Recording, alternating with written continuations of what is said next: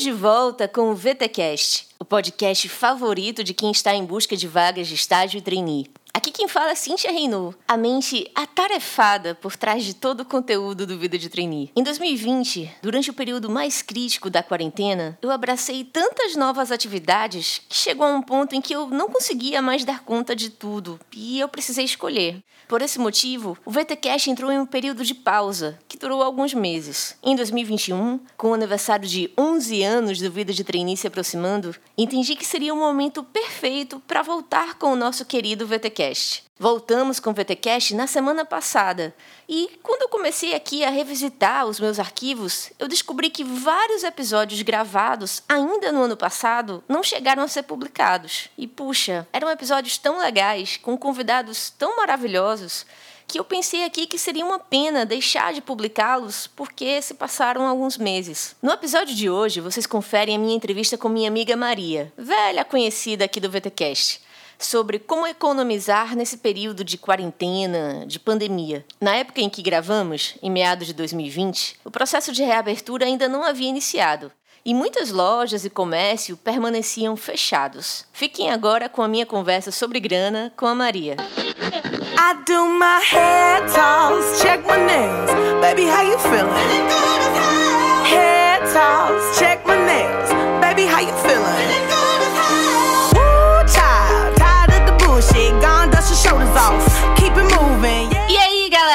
Aqui quem fala é Cincha e eu parei de pedir comida por aplicativo durante a quarentena. Oi, pessoal, eu sou a Maria e eu recomendo que você desligue a luz desse quarto se você não tá usando. E no VTcast de hoje, eu e a Maria iremos falar de estratégias para cortar os gastos de forma inteligente e conseguir economizar durante a pandemia. É depois da vinheta.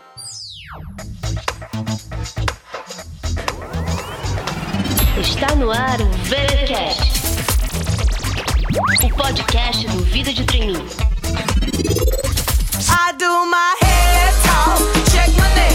Bem, Maria é uma das convidadas mais queridas dos nossos ouvintes. Ela já gravou 10 episódios aqui no VTcast. Uau! E o pessoal sempre pede mais. Eu vou deixar o link da playlist com todas as participações da Maria aqui no post. Mas, Maria, só pra gente recapitular por aqui, manda um resumo aí da tua trajetória pra galera. Bom, eu acho que eu estreiei a minha carreira artística aqui no Vida de Trainee com um episódio quatro vezes trainee. Depois eu falei sobre morar sozinha, devo ter falado sobre carreira e é isso, pessoal. Eu fui trainee muitas vezes, eu já morei só, eu me virei nos 30 na vida corporativa e agora eu empreendo. Eu trabalho com educação financeira e é muito bom estar de volta. Ah, Maria, a gente que sempre fica muito feliz de ter você por aqui. Bem, vamos lá, né? A pandemia pegou todo mundo desprevenido. Do dia para a noite, as pessoas precisaram ficar em casa, muita gente perdeu o emprego, ou teve o salário reduzido, ou quem estava procurando uma oportunidade se viu com ainda mais dificuldade para conseguir essa chance. E aí, Maria, falando não somente na pandemia, mas em qualquer situação em que o cenário muda assim de repente, qual é a primeira coisa que a gente precisa fazer com as nossas finanças? Eu acho que a primeira, a primeira de tudo, tá? Zero. Não entre em desespero. Desespero não combina com dinheiro. Então o que, que a gente vai fazer? Vai manter a cabeça fria e começa a anotar todos os seus gastos. Aproveita que estamos iniciando o mês de julho, né? E a partir de hoje, ou a partir do momento que você está nos ouvindo, você vai anotar todos os seus gastos, todos os seus gastos mesmo, por um mês. Por que, que você vai fazer isso? Porque a gente não consegue administrar aquilo que a gente desconhece. Então, para onde está indo o seu dinheiro? Eu não faço nem ideia, você possivelmente não sabe, e você só vai descobrir se você anotar todos os seus gastos. Então tá, nada de pânico, anotei os meus gastos e aí você vai começar a analisar essas informações aí que você está computando. Então presta atenção. Nessa época de pandemia, que muita gente perdeu o emprego, tá sem estágio, tá difícil mesmo, então teve redução de salário. Vamos pensar, quais desses gastos são supérfluos? Eu não preciso deles para viver. Então, de repente, eu peço, como você falou, muita comida por aplicativo. Reduz. O aplicativo, ele tem que ser um conforto, né? Um prazer que a gente tem, já que a gente não tá saindo para restaurante se você pode, e ele tem que ser a exceção, não é para ser a regra. Então lembra, possivelmente, tá? você não comia fora todos os dias. Então você comia nos finais de semana. Deixa o aplicativo aí pro final de semana e, se possível, corta ainda mais. A gente não sabe qual é o futuro da economia, a gente não sabe como que vai ser o futuro pelos próximos meses do mercado de trabalho. Então não é hora de fazer gastos desnecessários. Reduz aí a comida por aplicativo, cozinha mais em casa, aproveita para socializar com as pessoas que moram com você. A outra coisa, essa eu não entendo, tá, gente? Por que as pessoas estão comprando roupa nova, as mulheres estão comprando salto alto, muito batom, muita maquiagem, se a realidade da grande maioria das pessoas é ou trabalhar de casa ou passar o dia inteiro em casa. Não faz muito sentido esses gastos. Ai, mas tá por um preço bom e em dezembro talvez eu volte a usar. Beleza. Deixa esse teu dinheiro aplicado que em dezembro você vai ter mais dinheiro. Outra coisa que eu acho super importante é: se você não tá num cômodo, eu sempre faço piadinha com isso, mas é a maior verdade. Se você não tá num cômodo, eu não tô no meu quarto, por que, que a luz de lá tá acesa? Se eu não tô usando ar-condicionado, por que, que o ar-condicionado tá ligado? Por que, que de repente eu saí de casa e deixei todos os meus aparelhos em stand-by e eu só volto no mês que vem? Não tem sentido eu deixar o dinheiro ser drenado sem nenhum benefício para mim. Óbvio que eu vou ter que pensar em conforto, sim. Não, não existe passar por essa pandemia sem o mínimo de conforto, sem o mínimo de, eu falo, aconchego né? A gente tem que manter a saúde mental, a gente tem que manter a cabeça no lugar e fazer o que nos dá prazer, sim. Mas não tem sentido eu estar tá gastando dinheiro com energia se eu não tô nem lá. Então a gente tem que tirar, eu sempre falo, ataca primeiro aqueles gastos que você tá fazendo, não estão te trazendo benefício nenhum e não vai fazer falta se eles sumirem. Se você acelerar no seu banho ou se você desligar o chuveiro enquanto sem sabor, enquanto a máscara age, você não vai ter perda nenhuma nisso, muito pelo contrário. Outra coisa que eu acho interessante, tem muita gente perdendo muito dinheiro com tarifa bancária. Existem bancos hoje em dia, né, os bancos digitais que nem tarifa cobram, ou eu acho que cabe aí você dar uma conversada com o seu gerente, né? De repente você pede uma conta essencial que não paga tarifa, de repente você negocia uma redução de tarifa. E por fim, eu acho que se você tem dívida, tá na hora de renegociá-las. Principalmente se você perdeu o emprego, se você teve baixa, né? Teve uma baixa aí no seu salário e aquela parcela da prestação, aquela dívida do cartão de crédito, você não está dando conta de pagar. Eu acho que as pessoas elas não podem ter vergonha de ter dívida. Dívida é uma coisa que pode acontecer com qualquer pessoa, comigo que sou educadora financeira, com outros educadores financeiros, com qualquer empreendedor, tá todo mundo sujeito a isso. Então elas não são vergonhosas, elas não são motivo para você esconder ou se sentir menos. E se não está conseguindo pagar aquela parcela, tudo ok. Liga no seu banco, liga na instituição financeira e negocia, renegocia. Tenha uma parcela que de fato caiba no seu orçamento. Acho que é essa a ideia. Pior coisa, pior cenário para agora que a gente deve evitar: dívida de cheque especial e dívida de cartão de crédito. Oh, não dá para entrar no cheque especial, não dá para entrar no rotativo. Existem empréstimos, né, que você pode conseguir junto ao seu banco com taxas de juros mais atrativas que caibam no seu orçamento, ok? E nada de entrar, pelo amor de Deus, gente, nada de entrar em cheque especial porque você sentou a mão nas compras de, sei lá, pratos para receber visitas em casa, né? O pessoal compra muita louça. Vai receber visita em casa? Não, não vai. Roupa de trabalho, certo? Mas você trabalha de pijama de casa. Não faça dívidas por conta disso, ok? E eu vi muita gente também me falou: ai, comprei várias passagens. Tá, você sabe se, vai, se as fronteiras vão estar abertas? Né? Não é hora de gastar com coisa de que você não precisa. Combinado, pessoal? Um ponto interessante que você colocou, Maria, é essa questão do gasto ter relação com o seu conforto também, daquele aconchego, né, que você colocou. Eu comentei aqui no início do episódio, né, que eu parei de pedir comida por aplicativo, mas o que eu fiz na verdade foi uma escolha. Eu olhei para o meu orçamento, né, eu, eu olhei para a situação e eu disse, caramba, eu agora vou precisar de mais serviços de streaming. E assim, para mim, né, a minha diversão o meu lazer é assistir muitos filmes, muitas séries. E eu, naquele momento, assinava o Netflix e eu disse, eu vou precisar conhecer aí os outros serviços, Telecine, Play, Amazon Prime e assim por diante. Então eu disse, bem, eu estou optando, né? Estou escolhendo aumentar o meu orçamento para essa parte de streaming, eu vou ter que cortar de algum outro lugar, né? Para que eu continue aí com o equilíbrio das contas. Então, eu olhei assim o que era supérfluo e eu disse, ah, comida de aplicativo aqui, né, pra mim é totalmente desnecessário, né? Eu prefiro ver o meu filme do Telecine do que pedir a pizza pra vir pra comer assistindo o filme. Eu faço uma pipoca em casa, dou um outro jeito, porque para mim a prioridade é essa parte de diversão, né? Então, dava até para comentar sobre isso um pouco mais, né, Maria? Que as pessoas se esforçam tanto, às vezes, para cortar o cafezinho, para cortar aquela despesa pequena, mas que às vezes pode ser uma coisa que está servindo para manter a saúde mental, para manter o conforto. Então, ela precisa ponderar isso também, né? Sim, eu sempre falo. Educação financeira não é sobre passar perrengue, é sobre fazer escolhas inteligentes. A gente sempre tem que pensar o que para mim vai dar o melhor retorno. Por exemplo, é melhor pegar aquele dinheiro e alocar em um recurso, né, em uma despesa que te dê mais prazer. Então, do que, que você precisa mais agora? De comida, de aplicativo ou do streaming? Precisa mais do streaming. Então, eu pego aquele dinheiro que estava sendo gasto, sei lá onde, e coloco numa coisa que faz muito mais sentido para mim. As pessoas sempre me perguntam assim: cortar o cafezinho vai me fazer rico? Não. Não, não vai, tá? Deixa eu te, te dar a real. Não vai. Mas faz uma conta comigo lá no. Tinha uma época que eu trabalhava muito em cowork, né? E lá o café era grátis, certo? Você tinha lá o seu café quentinho grátis. E do lado tinha uma máquina de café. O mesmo café, mas pago lá na máquina. A diferença é que um saía na hora e o outro, sei lá, a garrafa era trocada a cada uma hora, duas, não sei.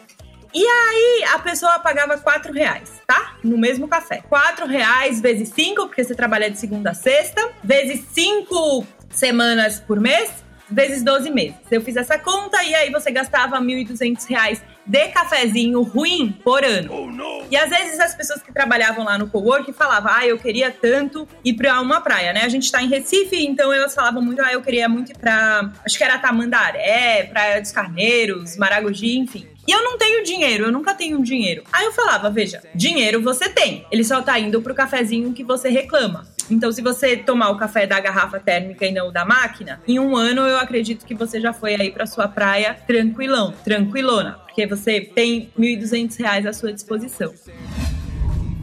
Acho que o pior dinheiro empregado é aquele que não te traz retorno. Então não, não é tirando todos os prazeres, porque uma vida sem prazer ela vai ficar muito, muito difícil. Na pandemia ela vai ficar mais difícil ao quadrado e a gente fica muito preocupado com o efeito rebote, que é aquela coisa assim, eu seguro, seguro, seguro e de repente eu abro e quando eu abro eu acabo gastando muito mais para aspas me vingar daquele tempo que eu segurei demais a minha economia. Então, não. Economizar no cafezinho e tirar pequenos prazeres da sua vida, tipo, ah, eu sou louca por Netflix, então vale a pena economizar 29 reais por mês? Possivelmente não vale. A gente tem que fazer sempre essa conta. De novo, gente, sem medo de parecer redundante. Educação financeira é sobre escolhas inteligentes e não sobre perrengue. A partir do momento que a gente tiver consciência disso, a gente vai ter muito mais compreensão de onde de fato vale a pena gastar dinheiro. Ooh, you did me so bad.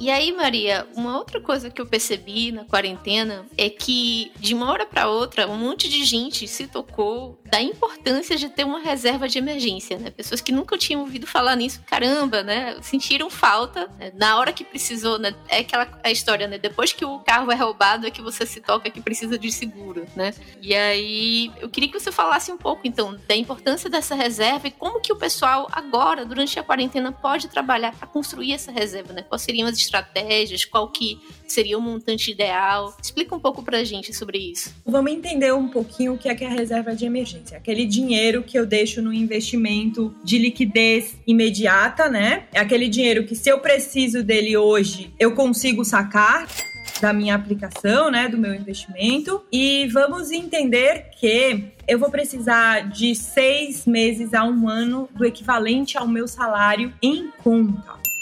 Então, de repente, eu ganho, vamos fazer uma conta rápida. Eu ganho mil reais todo mês, tá? E aí eu vou construir a minha reserva de emergência aos pouquinhos, economizando todo mês. E de quanto que eu preciso? Eu preciso de pelo menos seis mil reais em conta. Para que eu garanta que eu não me endivide com os perrengues da vida. Então, por exemplo, meu carro furou pneu, ou vamos usar o exemplo da quarentena. Vamos usar, eu perdi meu emprego, tá? E aí eu vou ter que me sustentar, porque as contas continuam, né? Lembra, duas coisas são super certas na vida, e são as únicas coisas certas que eu tenho: a morte e as contas. E as contas elas costumam chegar antes certo? Pense nisso, que a fatura do Visa vai chegar antes da morte. Então eu vou ter que continuar pagando as coisas. De onde é que eu vou tirar esse dinheiro para emergência, né? Eu vou tirar da minha reserva de emergência. Eu não vou tirar do cheque especial, eu não vou colocar no cartão de crédito, eu não vou pedir um empréstimo. Para eu manter a minha saúde financeira boa, para eu manter as contas em dia sem me endividar, eu uso da minha reserva de emergência.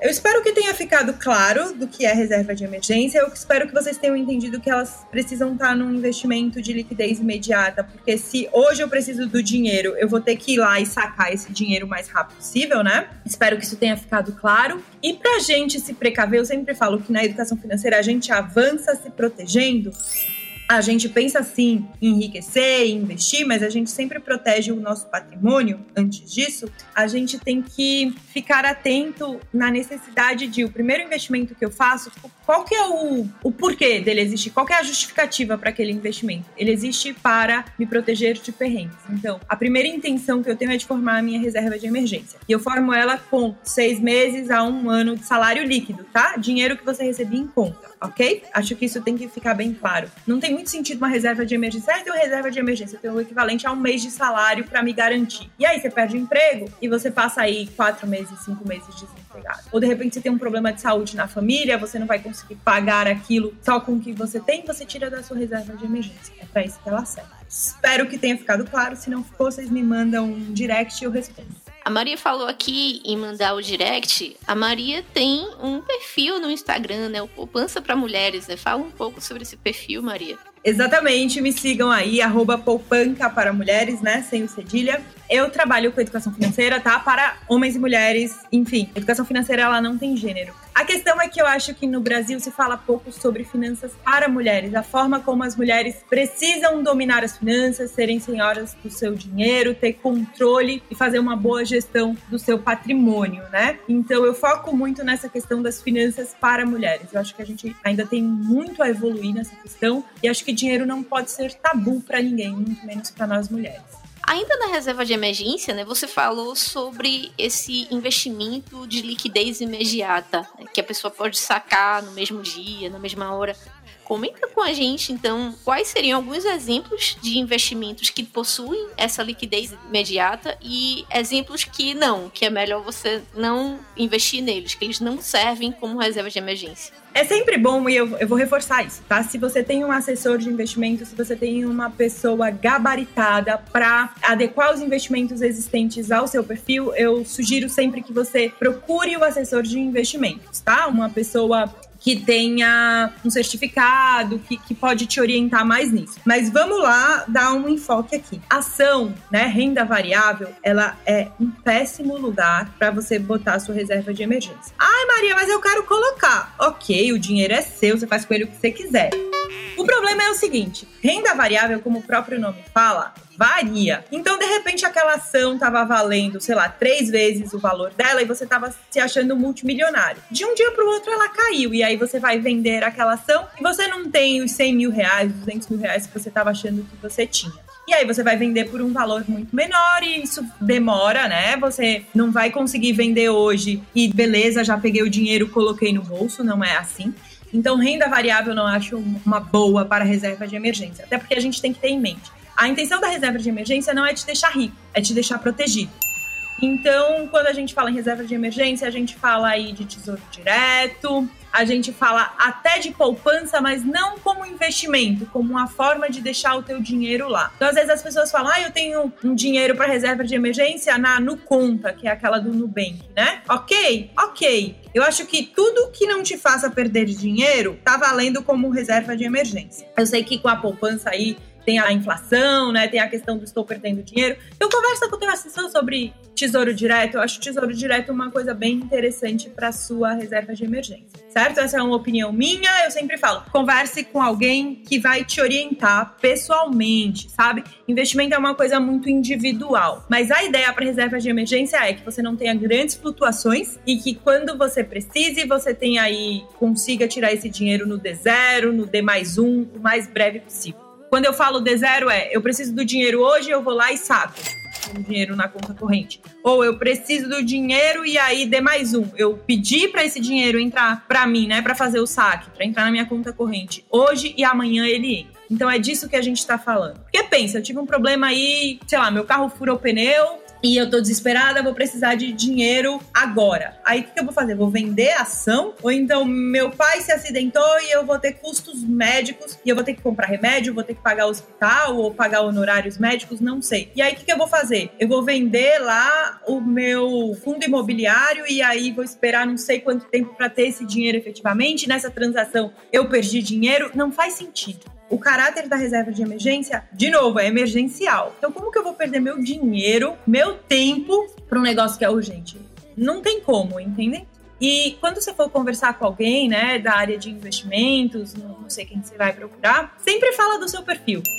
Tá, eu sou conservador, eu sou mais arrojado, eu posso investir mais, eu posso investir menos. E lembra sempre, qual é o melhor investimento para o meu perfil para reserva de emergência, ok? Eu vou ser chata nesse VTcast, assim que é um assunto sério. É, você não vai enriquecer com a sua reserva de emergência, ok? Ela vai te impedir que você passe perrengue. É só isso. É para isso que ela serve. Isn't it strange? They used to know me. All the highs and lows and in betweens, and now you see me and just say, hey. Isn't it weird that you see me naked? Bem, acho que já ficou muito claro para o pessoal a função da reserva de emergência, que ninguém vai ficar rico com ela, vai ficar apenas protegido. Mas deve ter muita gente pensando aí, sim, mas eu não tenho condições de criar uma reserva de emergência, né? Eu, eu não consigo juntar dinheiro, né? O que é que você tem de recomendação para essas pessoas, né? Essas pessoas que acham que precisam ter um salário muito maior para conseguirem juntar dinheiro. A gente tem que adequar as nossas compras e as nossas expectativas à nossa realidade. Então, a ideia é sempre gastar menos do que ganha. Concordo que quem ganha muito mais tem mais oportunidade para investir, para guardar, né? Muito mais. Então, vamos supor aqui, vamos botar a realidade da maioria dos brasileiros. Ganho pouco e, assim, os salários no Brasil de fato são muito baixos, tá? Isso é indiscutível ganho muito pouco e não sobra dinheiro. O que, que eu faço? Primeiro, eu vou ter que adequar o meu consumo. Se eu ganho muito pouco, eu gasto muito pouco. Fatos da vida. Depois, não adianta a pessoa falar, agora eu vou começar a investir e eu ganho mil reais e eu invisto 500. É, vamos com calma, né, gente? Você investe o que dá. Você só tem capacidade de guardar 10 reais por mês? É 10 reais que você guarda. Se você tem capacidade para guardar todo mês 100 reais, é 100 reais que você guarda. Existe um investimento que combina com você, que combina com seu perfil. Eu sempre falo, se você tem um real, você já é um poupador. É só não gastar esse um real. Então a gente tem que ter muitos pés no chão, ter muita calma, paciência. Investimento é uma coisa para longo prazo, é uma maratona e não uma corrida de 100 metros. Então comece com o que você tem, de onde você está. E investimento e controle financeiro é muito hábito. O primeiro mês vai ser muito ruim, o segundo vai ser muito ruim, no terceiro você já fica feliz. No quarto você vê que você já tem 40 reais ao invés de nada. No quinto você já tem 50 reais e assim vai acumulando. Lembrando sempre que a gente conta com os juros compostos. Os juros compostos são aqueles juros sobre juros. Eles são excelentes quando você é um poupador e eles são péssimos quando você é um devedor. Então mantenha os juros compostos a seu favor. Mantenha ele como multiplicador do que você tem e nunca como um alguém que vai subtrair mais do seu dinheiro. Então use os juros ao seu favor. Tá ruim na pandemia? Tá ruim para todo mundo. Eu consigo poupar tanto quanto eu gostaria? Não. Mas se você conseguiu poupar alguma coisa, se sinta um vitorioso. E faça um esforço. Eu acho que a beleza da educação financeira e a beleza do controle financeiro é que ele é para qualquer um, sabe? Ele é para pessoa que tem muito dinheiro e para pessoa que não tem tanto dinheiro assim. É muito mais uma questão de adequação e de saber que você tá fazendo o seu melhor e o que é possível com o que você tem. Então, de repente, ah, eu economizei 10 reais com um rap. Podia ter gastado aí de, sei lá, um suco ou eu posso deixar esse dinheiro em alguma aplicaçãozinha. É uma escolha que você faz, né? Eu posso comprar aquela roupa maravilhosa que eu não vou usar agora, ou eu posso investir esse dinheiro. Outra escolha que você faz. Então vamos aí economizar nas pequenas coisas que no final a gente acha que nunca tem dinheiro, mas sempre dá para ter uma coisinha. Não estamos falando de muitos milhões, estamos falando de 5, 6, 7, 8, 9, 10 reais, 50 reais, 100 reais. Mas é melhor economizar 100 reais do que dever 100 reais. Acho que a gente tem que ter muito em mente ter os pés no chão em época de pandemia. Pessoal, eu vou dar um exemplo prático aqui para vocês, puxando para minha realidade, né, de como eu conseguia juntar dinheiro mesmo quando eu estava no estágio.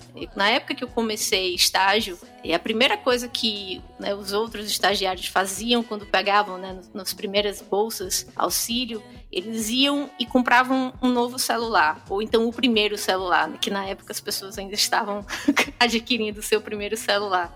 E não, eu procurei juntar sempre, mesmo sem conhecer esses conceitos, né, de reserva e tudo mais, eu sempre procurei juntar. Então, no meu primeiro estágio, o meu primeiro objetivo foi tirar minha carteira de motorista.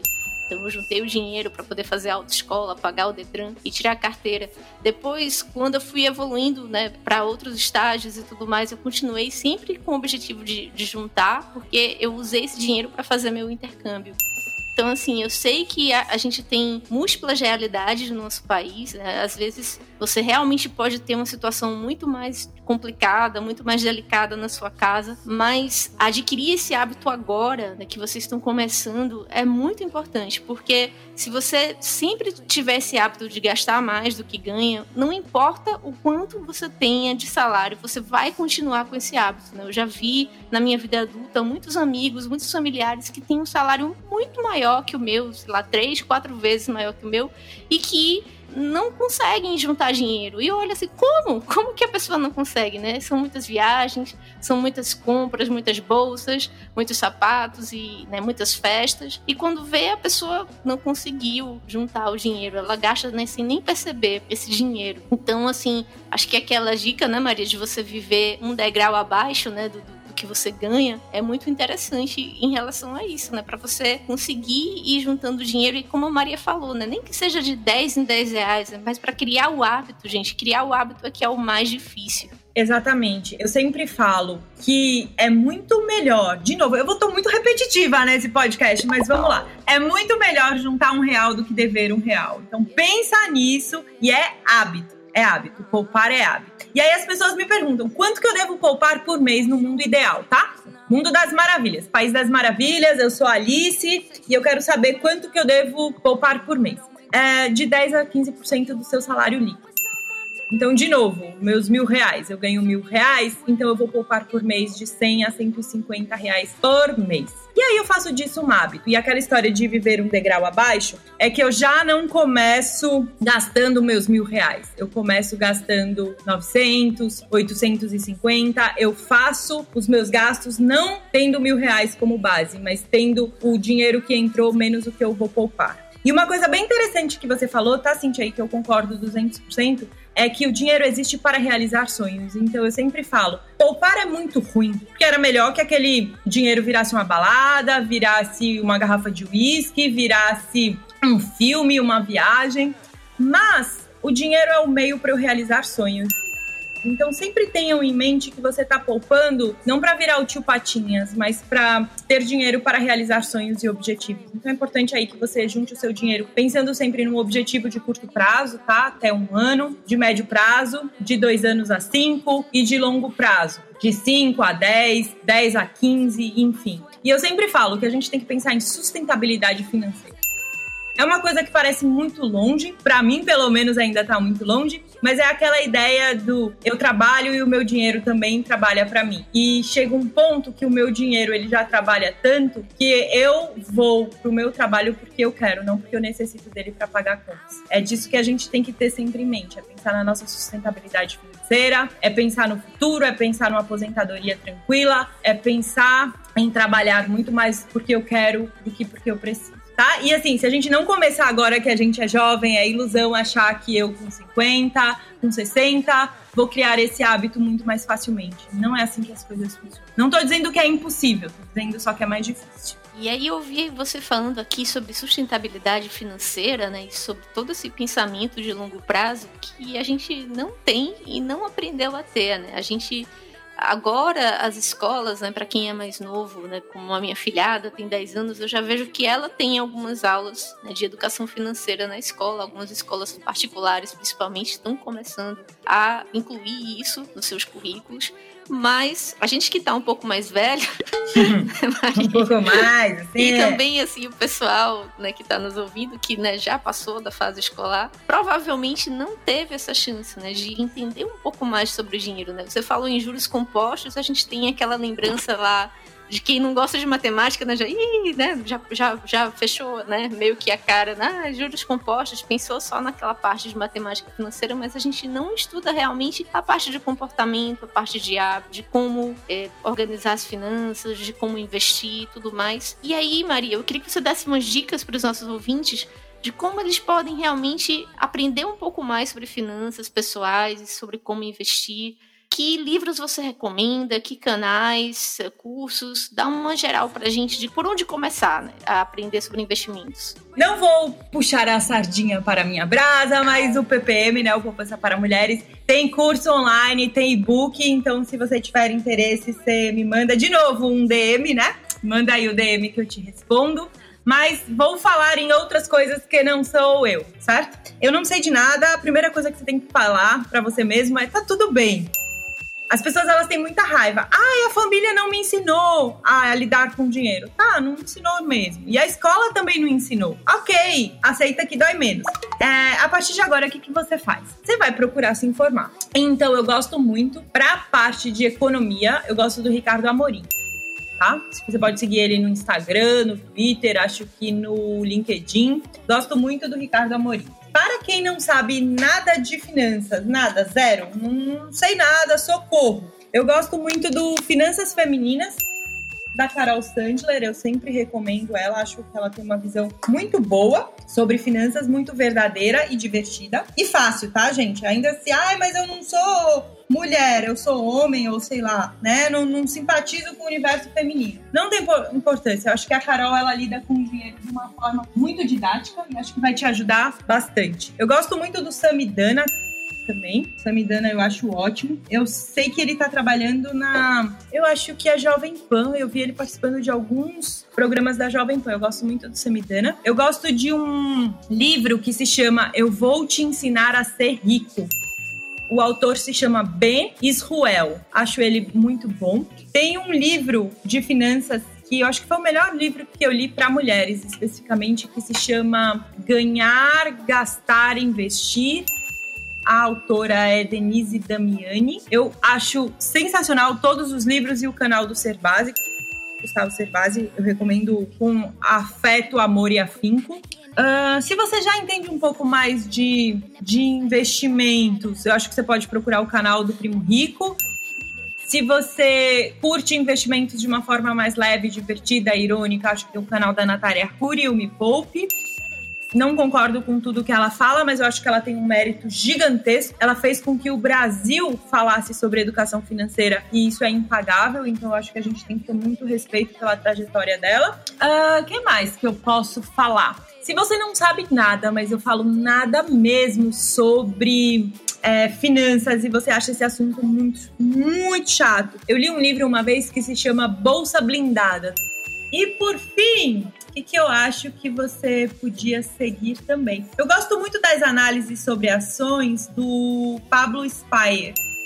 É o Vai Tourinho, sabe? Que você recebe, às vezes, acho que no WhatsApp. Ele tá fazendo um sucesso bom agora, ele tá na Jovem Pan também, me engano. Acho o Pablo Spire com as análises sobre investimentos muito boas. Então são essas pessoas que eu acompanho. E são elas também que eu indico. E pode deixar que eu vou colocar o link aqui no post do blog para todas as indicações e referências da Maria. Então acesse aqui para conferir no vidadetrainee.com. I never thought that I would find a way out never thought I'd hear my so loud. I can't believe there's something left in my chest anymore. Bem, o objetivo do VTcast de hoje foi o de despertar a curiosidade, despertar o interesse para o mundo das finanças, dando aqui algumas recomendações iniciais, alguns materiais de leitura, de aprofundamento, porque afinal de contas, essa não é uma habilidade que você vai desenvolver do dia para a noite. É um processo ao longo de muito tempo, né? E a gente buscou daqui apenas algumas recomendações iniciais, um direcionamento né, de por onde você pode começar. Maria, eu queria te agradecer por mais uma participação, na sua 11 primeira participação aqui no VTCast. E para fechar, eu queria fazer uma pergunta que eu estou fazendo para todos os nossos convidados em 2020. Qual é a sua lição de vida mais importante que você gostaria de ter aprendido 10 anos atrás? Só pensando aí, há 10 anos atrás eu era trainee de uma construtora. Fui muito feliz nessa empresa. É, eu era trainee de uma. Acho que na época a minha construtora era a mais importante construtora do Brasil, em 2010. E o que eu queria ensinar para mim de 10 anos atrás é guarde o seu dinheiro. Você não precisa daquela bolsa, mas você vai precisar daquela reserva. Além disso, eu acho que eu diria para mim que todos os momentos ruins eles vão passar é isso. Poupe o seu dinheiro e tenha a serenidade de saber que do mesmo jeito que as coisas maravilhosas elas não são eternas, os momentos ruins eles também não duram para sempre. Então eu desejo muita paz, muito sucesso, muita serenidade para todo mundo. Vai passar e estamos juntos. E principalmente até o próximo, né? A gente já sabe que eu volto. Eu sempre volto. é isso. É isso aí, pessoal. Vejo vocês novamente na próxima semana.